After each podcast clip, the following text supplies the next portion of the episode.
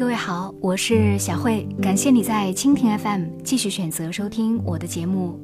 原来你也在这里。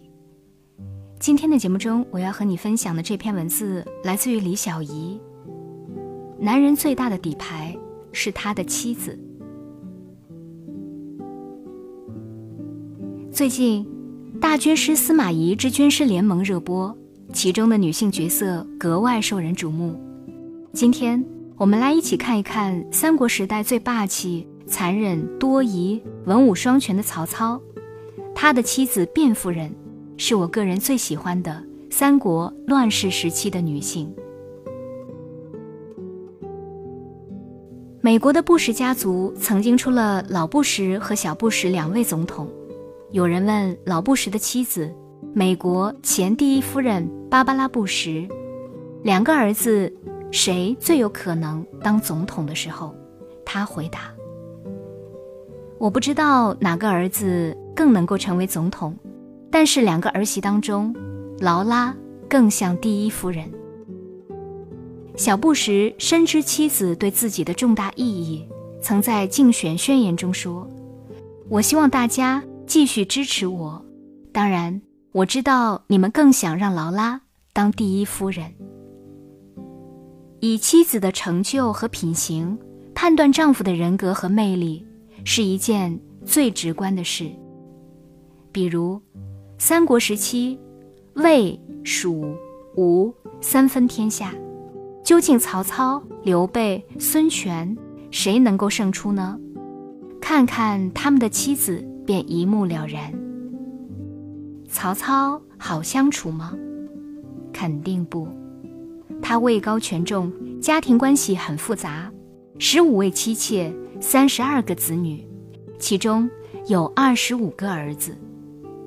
读历史还原到那个年代，以曹操的身份地位，当年这样的家庭其实很正常。卞夫人二十岁嫁给二十五岁的曹操做妾，那时候曹操已有原配正妻丁夫人。卞夫人漂亮而有艺术天分，但出身低微，当过歌舞艺人，复杂的身世练就了她的胆识。三国乱世，胜败常事。有一次，曹操出逃，曹府传来他生死未卜的消息，全家一片混乱。尤其早先投靠来的部下，顿时觉得前途黑暗，打算散伙。这时候。三十岁的卞夫人亲自劝说部下：“曹军的生死不能光凭几句传言来判断。假如流言是别人编造的假话，你们今天因此辞归乡里，明天曹军平安返回，诸位还有什么面目见主人？为了逃避未知之祸，就要轻率放弃一生的名节，这值得吗？”短短几句话，既有远见，也有温情。部将和家人非常钦佩，纷纷留下。曹操平安归来之后，听说了这件事，内心赞赏不已。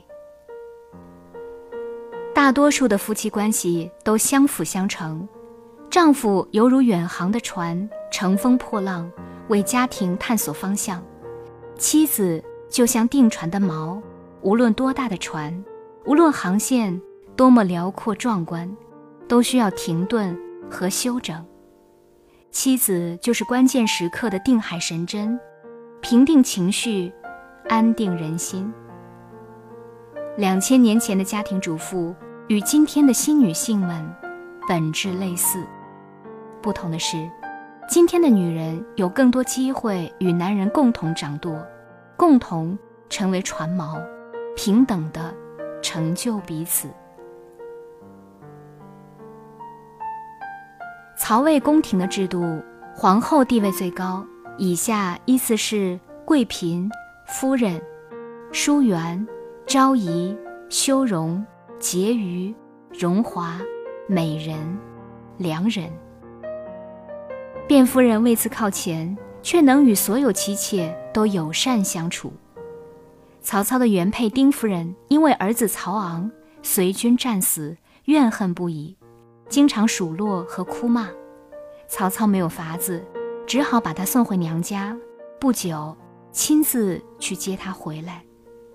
据说，曹操去的时候，丁夫人正在织布，门外仆人老远就传送消息：曹公到了。夫人像没有听见一样，照样织布。曹操走到丁夫人身边，抚摸着她的背说：“回头看看我呀，跟我一块儿坐车回去吧。”丁夫人既不回头，也不应声。曹操出了房门，还在窗下说：“差不多就别闹了吧。”丁夫人依旧织布，不应。曹操伤感地说：“看来。”是真的要分手了。我读到这段历史，心里很有几分感慨。狠辣的曹操其实对妻子并不心狠手辣，否则几个女人敢在那个年代抱怨丈夫呢？耿直的丁夫人一辈子都没有想通，永不原谅，永不回家。曹操无奈。庞大的家族不能缺少女主人，只好休了丁夫人，立卞夫人为正妻。曹操一生都非常尊重、爱护卞夫人。卞夫人做妾时，丁夫人待她并不好，但成为正妻之后，卞夫人不计前嫌，厚待丁夫人。她常常派人给丁夫人送东西。曹操出征时。还把丁夫人接回来，依然以正妻的礼仪对待，亲自侍奉，直到对方自己都觉得不好意思，说：“我是曹军废掉的人，夫人何必如此呢？”丁夫人去世时，卞夫人懂得曹操心底的不舍与愧疚，主动操办丧事，隆重安葬。宽厚的女人。即便对待竞争者，也光明磊落、善良平和。曹操的二十五个儿子当中，曹丕、曹彰、曹植、曹雄是卞夫人亲生，他还尽心抚养了其他失去母亲的孩子。坦率地说，曹操的儿子大多文才武略出众，除了遗传基因，更加离不开卞夫人的教育。坦率地说，曹操的儿子大多文才武略出众，除了遗传基因，更离不开卞夫人的教育。她的丈夫曹操和两个亲生儿子曹丕、曹植，因为文学和政治才华，并称“三曹”。后世也只有苏洵、苏轼和苏辙父子三人，并称“三苏”，能够比肩。曹丕被确定为世子继承人之后，很多大臣巴结祝贺，卞夫人并没有流露出半点得意。她平静地对巴结的人说：“曹丕不过因为年龄最大而有幸被立为世子，我只求魏王不要责怪我没有教育好儿子，就很感谢了。”曹操听到这件事，非常叹服，感慨地说。恼怒不形于色，狂喜不失节操，太难得了。不识好歹的男人终究是少数，绝大多数男人都清楚枕边人的优点和缺点，明白什么样的女人才适合真心真意相伴一生。卞夫人很朴素，她在宫中带头提倡节俭的风气，平时。只穿粗薄的衣服，房间从来不摆珠宝玉石，甚至连曹操都觉得他太过节约，于是拿了几对名贵的耳环让他挑，卞夫人却选了其中成色中等的一对戴上。曹操好奇地问原因，卞夫人认真地回答：“如果我选最好的，会被认为贪心；如果选最差的，”会被说成虚伪，所以我选中等的，既符合本性，也省去了别人的口舌。这种夫妻间的坦率和对于人性的洞察，让曹操对妻子很叹服。三国时期，刘备的老婆们颠沛流离，大多早死。后来娶的吴夫人也没有留下太多值得史书记载的事迹。孙权的眼光更差，他宠爱的潘皇后，外表娇媚可爱，实际上愚蠢又狠毒，对待宫女非常残暴。孙权死后，他居然被宫女们勒死。男人的妻子，其实都是他自己的缩影。看一个男人的实力，要看他的兄弟。看一个男人的档次，要看他的对手；而看一个男人的底牌，就要看他的妻子。底牌好的男人，命运都不差。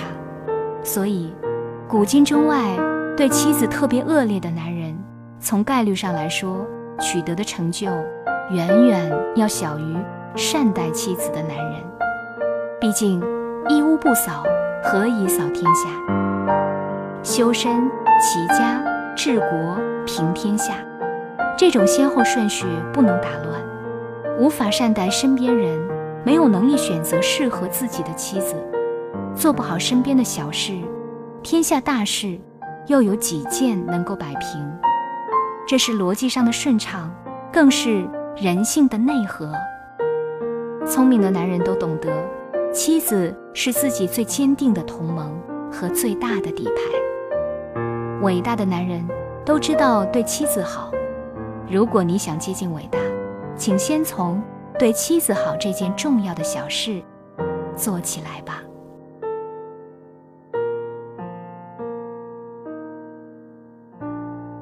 感谢你收听今天的节目。节目以外，想要和我互动交流，微信里搜索“小慧主播”的汉语全拼，成为好友，我们就可以互动交流了。此外，也要感谢你在蜻蜓 FM 对我的打赏支持，你的支持将会让我走得更远，真心的感谢各位。今天节目就是这样，我们下期再见。